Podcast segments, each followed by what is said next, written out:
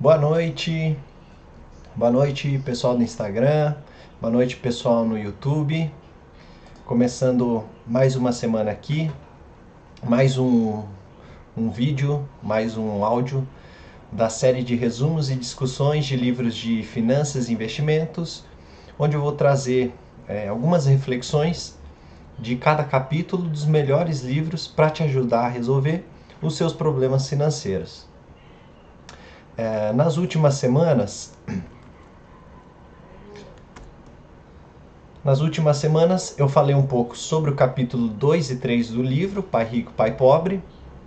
Em resumo, no segundo capítulo, o autor ele fala que os pobres eles trabalham por dinheiro, enquanto os ricos fazem o dinheiro trabalhar por eles. Além disso, ele explica também o que seria a corrida de ratos que é o estilo de vida em que as pessoas ficam presas entre acordar, ir para o trabalho e pagar as contas. E aí, por fim, ele conta a ideia que ele teve de fazer uma biblioteca de gibi, e aí ele fez com que o dinheiro trabalhasse para ele. Ele não precisava ir na biblioteca, ele deixava os gibis lá, e isso rendia dinheiro para ele sem, sem mesmo ele precisar estar presente.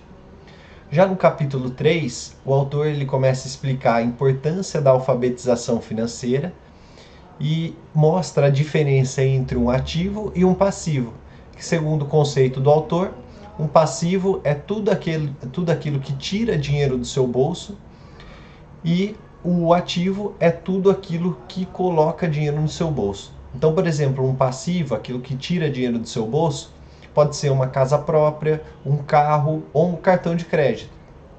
Já o ativo, que é aquilo que traz dinheiro para o seu bolso, pode ser, por exemplo, um investimento, uma ação de uma empresa, uma casa alugada para outras pessoas, etc. Então, com isso em mente, ele também explica que o dinheiro ele acentua o seu padrão de comportamento.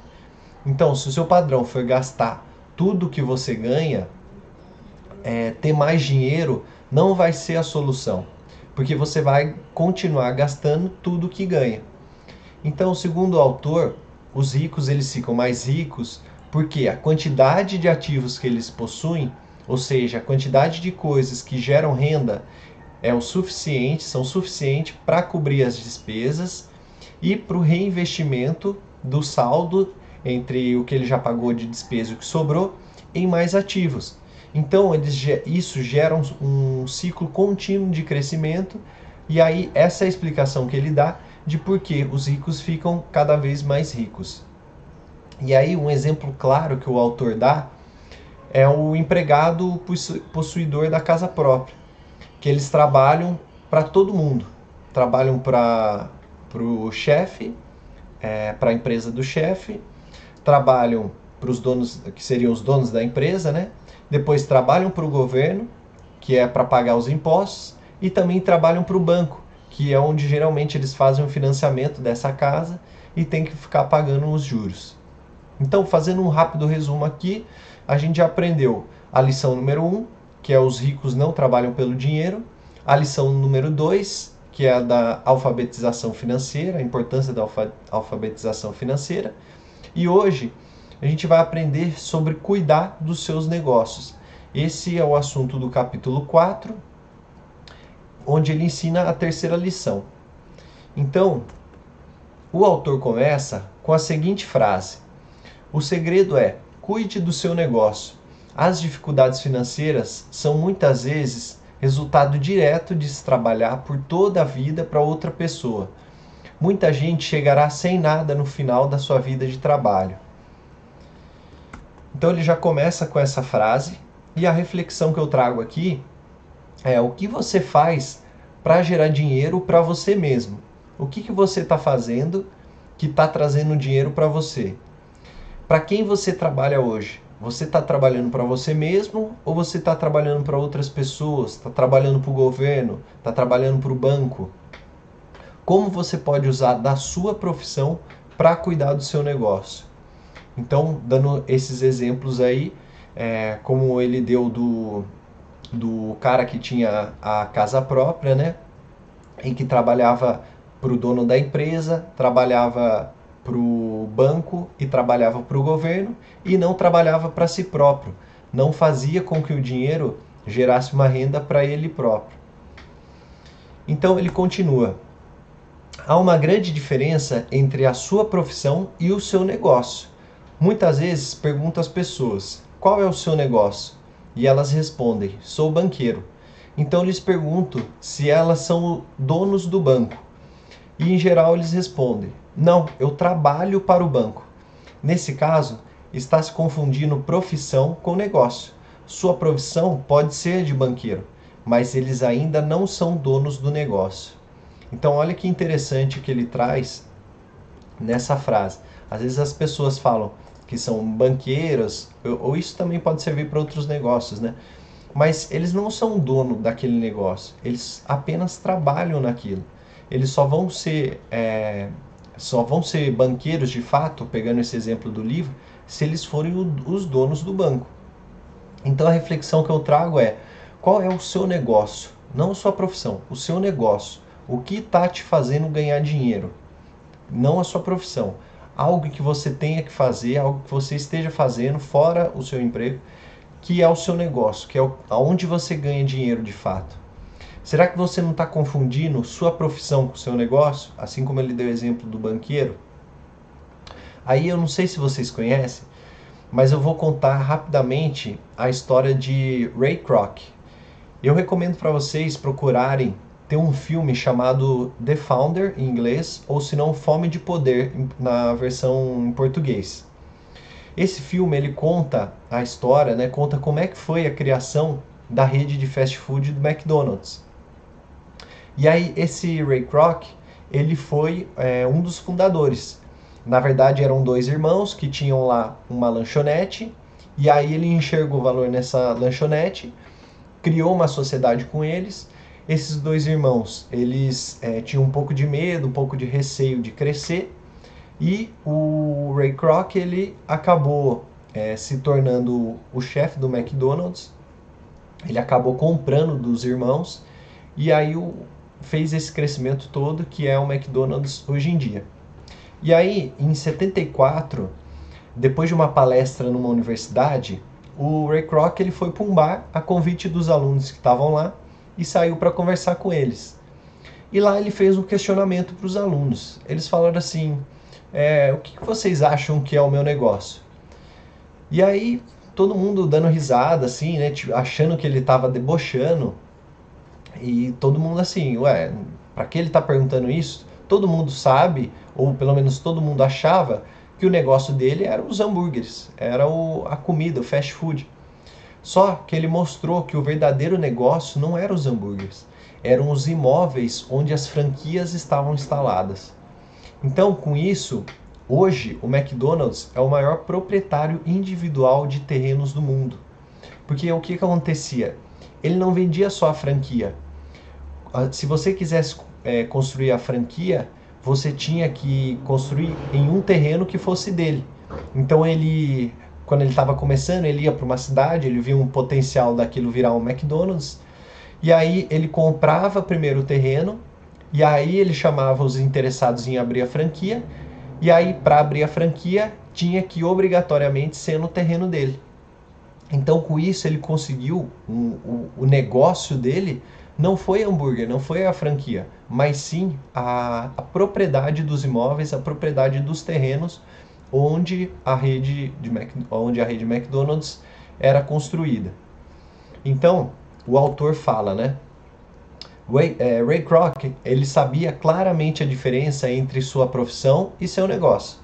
Em uma época ele vendia misturadores de milkshake e pouco depois vendia franquias de hambúrguer.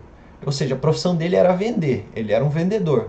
Mas, enquanto a sua profissão era vender, franquia de hambúrguer, o seu negócio era acumular imóveis geradores de renda. Esse era o principal negócio. Era isso que dava dinheiro para ele, isso que gerava renda para ele. Então a reflexão que eu trago aqui é: saiba separar o que é a sua profissão e o que é o seu negócio o que você está fazendo na sua profissão e o que traz dinheiro para você. Então, até outro exemplo aqui. É, estudantes de direito, eles podem ter como profissão advocacia, eles podem ser advogados, mas, como negócio, Para eles o negócio deles seria ser o dono do escritório de advocacia. Esse sim seria o negócio deles. Então assim, é só um exemplo para você tomar como base e aí você encaixar dentro da sua realidade e refletir o que é a sua profissão e o que é o seu negócio. E aí, em épocas de, de crises financeiras e corte de pessoal, as pessoas elas percebem que seus principais ativos, né, o que elas acham que seriam os ativos, como casa e o carro, na verdade eles não, não podiam ajudar a sobreviver, mas o contrário, eles custavam dinheiro a cada mês. Aí até o Gustavo Cerbasi, que é um educador financeiro também, bem famoso, que tem os livros, ele deu um exemplo bem bacana sobre carros. Ele falou uma vez que ele gosta muito de carro esportivo. Só que na casa dele, ele tem carro popular.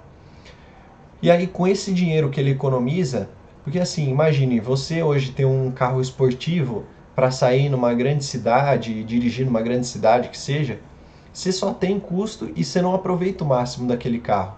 Primeiro que você fica preso no trânsito. Você não consegue nem acelerar o carro direito, nem usar a potência do motor do carro. Segundo, que você vai pagar caro pelo seguro do carro, vai pagar caro pela, pelo IPVA do carro, os impostos. Se quebrar alguma peça ou você tiver que fazer alguma manutenção, também vai ser bem caro. Ou seja, não tem muito sentido você ter um carro esportivo ou você ter um carro muito caro para ficar andando na cidade. E aí então o que ele faz? O Gustavo Cerbasi, ele tem um carro popular na casa dele, um carro que atende às exigências da família dele e tal. E aí, com esse dinheiro que ele economiza, toda vez que ele vai viajar para fora, ele procura um local que tem um autódromo, um autódromo, e aí lá ele aluga um carro de corrida, um carro especializado, onde ele vai poder usar toda a potência do motor do carro, vai poder dirigir em altas velocidades e aí ele consegue é, agradar essa paixão que ele tem por carros e utilizando de uma forma sensata. Ele não precisa de um carro é, esportivo, um carro poderoso para ficar preso no trânsito da cidade. Então, é, esse exemplo ele fala para você ter essa inteligência e, e saber essa diferenciação. Então, continuando aqui, ele, o autor fala: comece a cuidar dos seus negócios. Fique no seu emprego, mas comece a comprar ativos reais, não passivos ou objetos pessoais que não têm valor real, uma vez que você os leva para dentro de casa. Então, um carro novo hoje ele perde cerca de 25% do preço que você paga no momento em que sai da concessionária. Ele não é um ativo verdadeiro, mesmo que seu banco permita que você lixe ele como um dos seus ativos. Então, esse exemplo que eu dei do Gustavo Cerbasi reflete muito bem isso.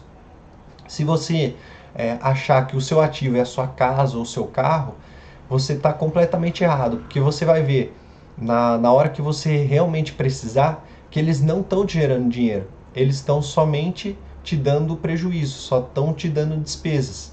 Então a ideia que ele fala é você tentar economizar o máximo possível, é, pegar esse dinheiro que você consegue no mês, sobrando todo mês, investir em ativos, e aí com, com a renda gerada por esses ativos, aí sim você é, usar um carro ou fazer, como o exemplo que eu dei do Gustavo Cerbasi, né? Usar um carro mais econômico no seu dia a dia e deixar para ter um carro melhor numa viagem, num momento mais periódico e mais sensato.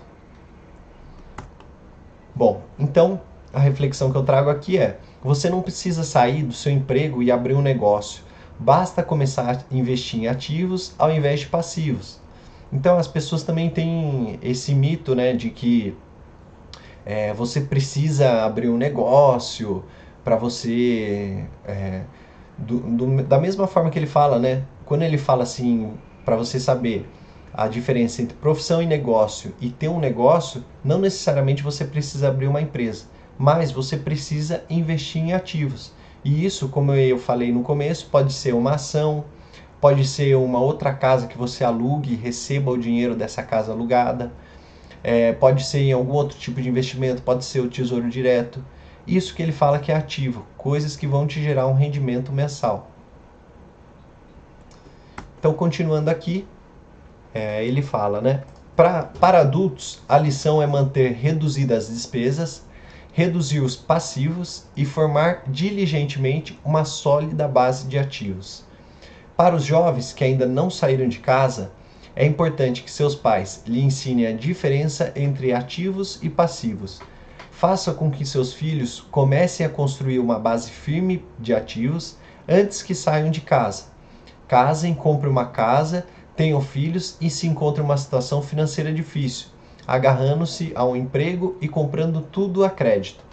Vejo muitos jovens casarem e se verem aprisionados em um estilo de vida que não lhes permite sair do atoleiro das dívidas durante a maior parte dos anos de trabalho. Então, olha que interessante aqui. Ele já deu a dica, tanto para quem já é adulto, já tem uma família formada, que é, é sempre reduzir as despesas, é, tentar reduzir ao máximo os seus passivos e criar uma base sólida de ativos, ou seja, coisas que vão te gerar renda. Para quem é jovem, ainda não saiu de casa, ou você ainda que não conseguiu um emprego, o que ele fala? foque em aprender a diferenciar o que é um ativo, o que traz dinheiro para o seu bolso e o que é um passivo, o que vai tirar dinheiro do seu bolso. Tente aprender, essa é importância, a lição número 2 que ele fala, alfabetização financeira. Você tem que aprender isso antes de sair de casa, para que não aconteça igual no exemplo que ele dá de muitos dos jovens de que saem de casa, já se endividam ao comprar uma casa, comprar um carro e aí ficam nesse ciclo aí, nessa corrida dos ratos, que ele também fala no capítulo anterior, que é de você acordar e trabalhar, pagar as contas, acordar e trabalhar, pagar as contas. Essa é a grande sacada que ele dá é, nesse capítulo, nessa parte do capítulo. Então, a reflexão que eu trago é justamente isso: adultos, reduzir despesas e formar uma base de ativos e jovens aprender a diferença entre ativos e passivos. Bem simples, bem é, fácil. E aí, continuando, ele fala: frequentemente, quando o último filho sai de casa, os pais constatam que não se prepararam adequadamente para a aposentadoria e começam a tentar pôr de lado algum dinheiro. Então, seus próprios pais adoecem e eles se deparam com novas dificuldades. Isso é muito comum acontecer as pessoas não se preparam. E aí, quando os filhos é, já saem de casa, já estão formados, com, com, com, a fi, a, com a sua vida já mais resolvida, aí que os pais vão pensar em começar a guardar um dinheiro. Só que aí às vezes já é tarde. E além de ser tarde, eles também começam a ter problema com os pais dele, ou seja, é, já são pessoas que estão numa idade mais avançada, que começam a ter problemas de saúde. E aí acaba que eles não conseguem guardar dinheiro, que eles acabam é, se deparando com novas dificuldades. Então, a principal reflexão aqui é se você, principalmente se você é jovem, mas se você é adulto, comece a investir em uma previdência privada o quanto antes possível.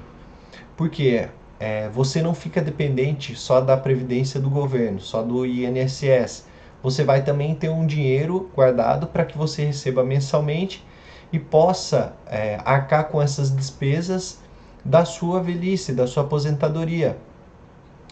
Então é isso que, que ele traz aqui de lição para quem já está um, uma idade um pouco mais avançada. Comece desde cedo, se não começou ainda, comece o, o quanto antes possível a investir numa previdência privada, a se preparar para o seu futuro. E aí ele diz, né? Qual é o tipo de ativo que eu sugiro a você ou a seus filhos adquirirem? No meu mundo, ativos reais se agrupam em várias categorias diferentes. A primeira categoria é negócios que não exijam minha presença. Assim como ele deu o exemplo do gibi, em que ele não precisava estar lá, ele, o que ele quer dizer com esses negócios? Sou o dono deles, mas eles são administrados por outras pessoas se eu tiver de trabalhar neles, não é um negócio, torna-se uma profissão. Olha só que interessante. Ele está falando para você pensar em coisas que você não precisa estar presencialmente.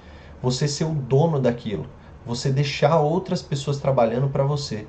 Você colocar pessoas é, que possam fazer com que esse negócio gere um, um dinheiro, que esse negócio gire. E aí, porque se você trabalhar lá, vai virar a sua profissão, você não vai conseguir sair disso. Além disso, ele também continua. O segundo, ações. Por quê? O que, que seria ação? Nada mais do que você torna-se sócio de uma empresa. A ação é uma participação do controle da empresa. Então, geralmente, quem tem mais de 50% das ações são os controladores da empresa. Se você ter, tiver um pedaço menor, você continua ainda sendo sócio. Você só não vai ser um controlador. Mas é praticamente uma forma mais fácil do que ele considerou como um ativo lá o número 1, um, de ser negócios que não exigem a sua presença. Quando você adquire uma ação, você não necessariamente precisa estar lá na empresa para que isso gere dinheiro. Você é um sócio, você tem direito ao que gerar a, ação, o que ela der de lucro, de dividendo. Então, a segunda, o segundo ativo que ele sugere para você investir são ações. O terceiro são títulos. Então, aqui principalmente, é, aqui no Brasil a gente tem essa peculiar, é, peculiar, pecul, peculiaridade, que são os títulos públicos. É, os títulos públicos são os investimentos mais confiáveis, os mais seguros e ah, você pode começar, por exemplo, com o Tesouro Selic, que ele tem uma, uma liquidez melhor. Você pode investir e retirar ele com um retorno garantido. E é uma forma fácil, você consegue investir a partir de 30 reais por mês, você já consegue investir. O quarto são fundos mútuos, então fundos de investimento, que aí você começa a diversificar, você começa a investir em coisas é, diferentes, começa a diversificar a sua carteira. O quinto, imóveis que gerem renda, então não é um imóvel para você morar, mas sim um imóvel que você alugue, seja uma, um imóvel residencial, seja uma sala comercial, é, seja algum outro tipo de imóvel, mas que ele te gere renda. O sexto, promissórias, isso aqui já é um pouco mais do mundo deles, dos Estados Unidos, mas seria uma forma de é, um, um, papel de empréstimo, né? Aqui a gente tem várias opções, como CDB, é, títulos de renda fixa, tudo isso é uma forma de, de uma promissória, né? Uma forma de você receber um dinheiro, emprestar um dinheiro e receber um juros por, por conta disso. O sétimo, royalties de propriedades intelectual, como música, escritos e patentes isso aqui também é uma característica mais dos Estados Unidos. Lá é muito comum eles terem esses é, royalties e ter esses direitos de propriedade, mas também aqui, é, por que não? Por que não investir nisso? Vale muito a pena. E por último, o oitavo ativo que ele indica é tudo que tenha valor, gere renda ou se valorize e tenha um mercado líquido. Então, tudo aquilo que você identificar que tenha valor, que gere renda e que se valorize, que tenha um mercado líquido, ele considera como ativo e ele fala que vale a pena você investir. Então, a reflexão que eu trago é, primeiro, dá para investir em ativos sem precisar ter a sua própria empresa.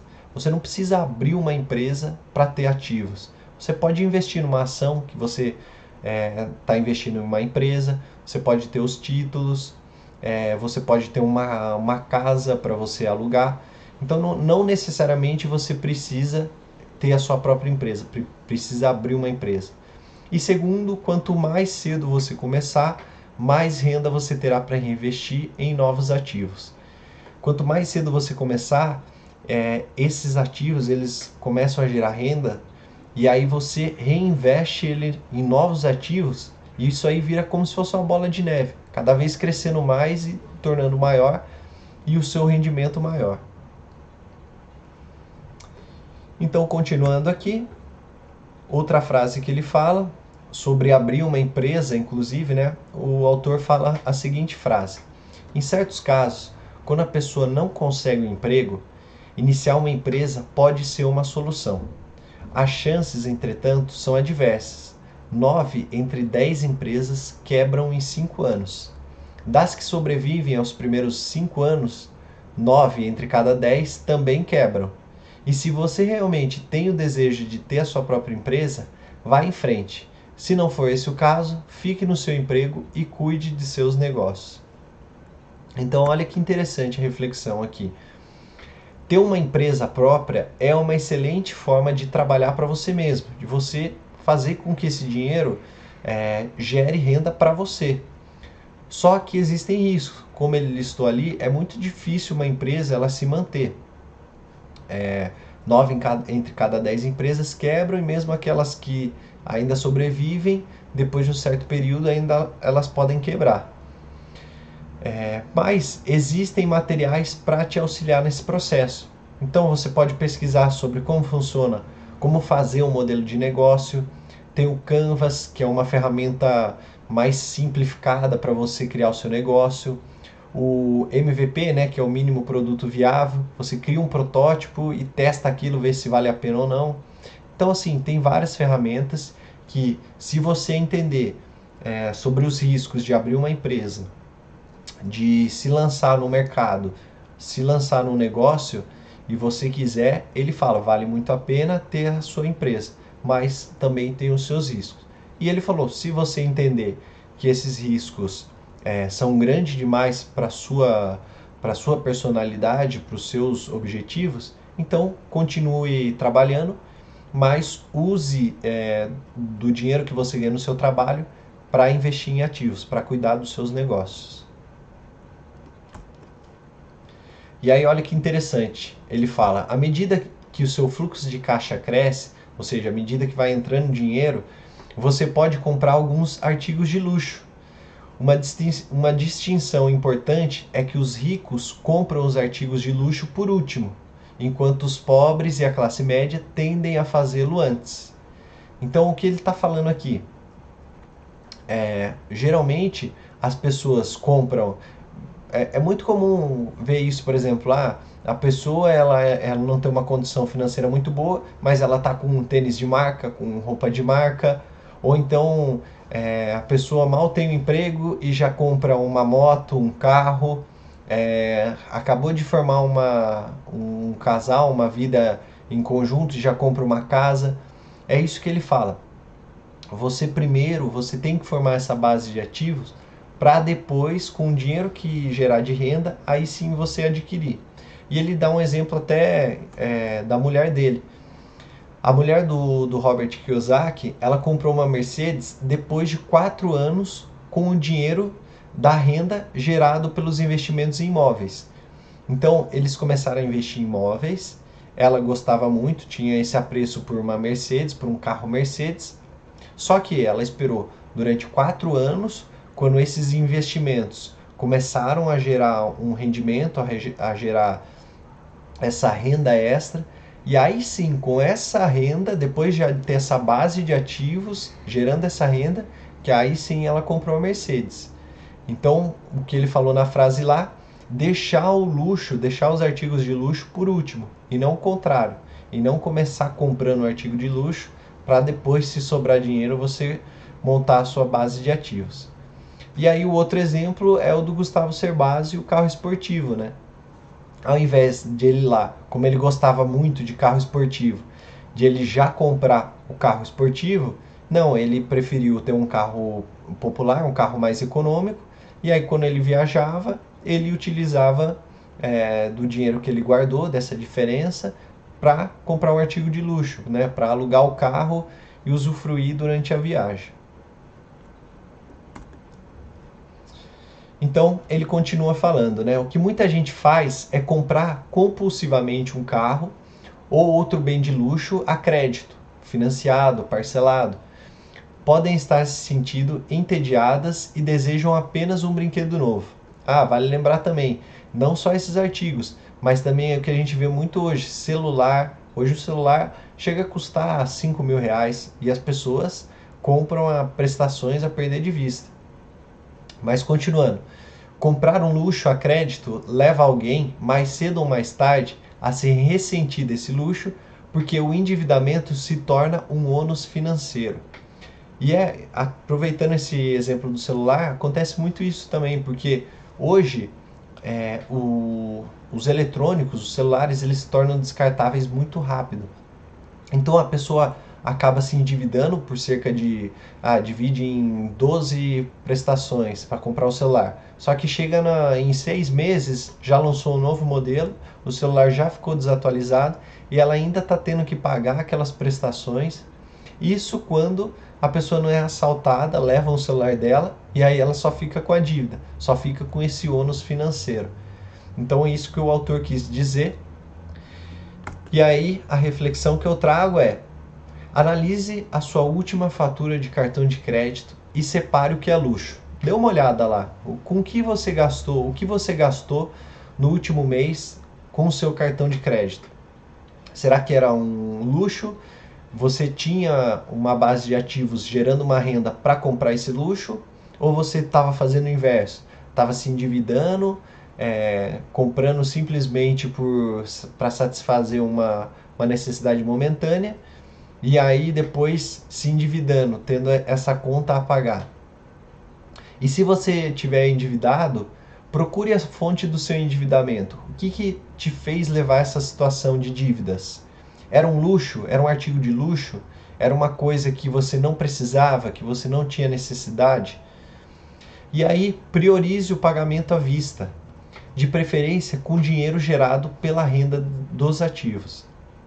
Então, ao invés de você parcelar e comprar essas coisas, procure investir em ativos que gerem renda e a partir dessa renda, aí você compra o celular, você compra o carro, você compra a moto, assim como foi os exemplos que eu dei anteriormente. Então, pessoal, chegamos ao final do quarto capítulo. Eu espero que você tinha, tenha refletido bastante sobre a lição 3, cuide do seu negócio.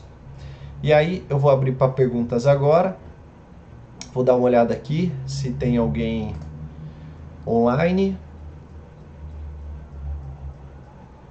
Deixa eu ver aqui.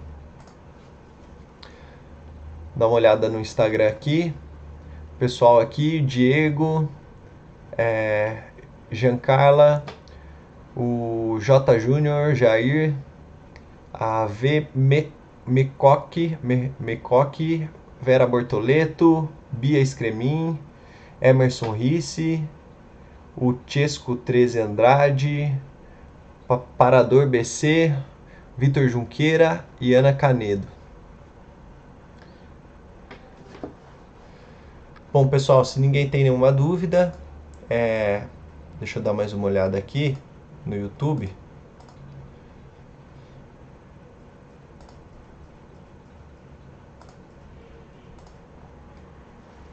Se ninguém tiver nenhuma dúvida, na próxima semana então, é, eu não vou fazer o resumo do livro, porque a gente vai ter o feriado de carnaval.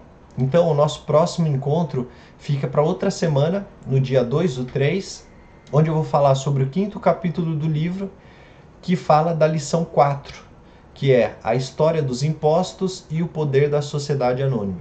Então, a ideia é mostrar como os ricos procuram conhecer o funcionamento dos impostos e eles aproveitam as brechas legais para pagar menos impostos, sendo que a principal delas é através da sociedade anônima.